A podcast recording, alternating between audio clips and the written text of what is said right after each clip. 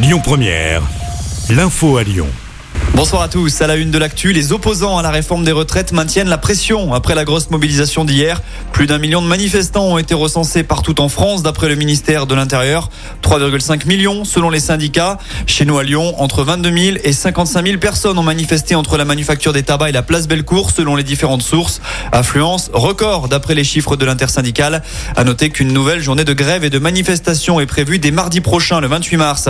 En attendant les actions de la semaine prochaine, la grève, elle se poursuit à la SNCF où la circulation s'améliore tout de même.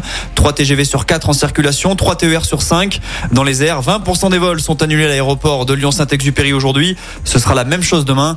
À noter que ce matin, le campus de Bron de l'université Lyon 2 a encore été bloqué. Les cours en présentiel ont été annulés. Conséquence de cette grogne qui ne faiblit pas partout dans le pays, Charles III reporte sa visite en France. Le monarque britannique était attendu dimanche soir pour ensuite passer plusieurs jours dans l'Hexagone. L'Elysée annonce donc le report de cette visite en raison surtout de la prochaine journée de mobilisation. Sa venue sera reprogrammée cet été. Retour près de chez nous et le torchon brûle entre les écologistes de Lyon et la préfecture du Rhône. Europe Écologie Les Verts a publié un communiqué afin de dénoncer, je cite, des violences policières inacceptables lors de la dernière manifestation lyonnaise. Réaction immédiate de la préfète qui dénonce des propos inadmissibles. De telles déclarations ne sont pas dignes d'une formation politique. Fin de citation. Notez que 58 policiers et 9 manifestants ont été blessés hier à Lyon, selon la préfecture.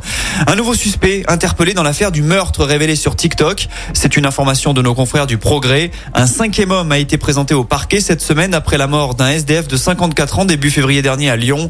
L'homme en question aurait été dans l'appartement au moment où s'est joué le drame.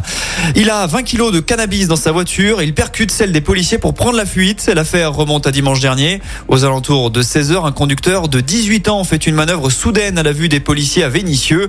En essayant d'éviter les fonctionnaires, il percute leur véhicule. Il est finalement rattrapé à Lyon et les policiers ont découvert 21 kilos de résine de cannabis dans sa voiture. Le conducteur de cette dernière était aussi sous l'emprise de stupéfiants et il roulait sans permis. Avec son passager, ils ont tous deux été déférés au tribunal puis écroués.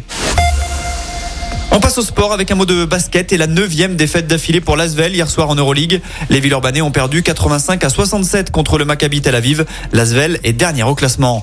Du foot à suivre ce soir également avec les qualifications pour l'Euro 2024. Les Bleus affrontent les Pays-Bas. Coup d'envoi à 20h45. Ce sera la première pour Kylian Mbappé avec le brassard de capitaine. Et puis elle interprété Huguette dans la série Scène de ménage sur M6. L'actrice Marion Gamme est décédée la nuit dernière, annonce faite par sa fille. Elle avait 84 ans. Écoutez votre radio Lyon Première en direct sur l'application Lyon Première, lyonpremière.fr et bien sûr à Lyon sur 90.2 FM et en DAB+. Lyon Première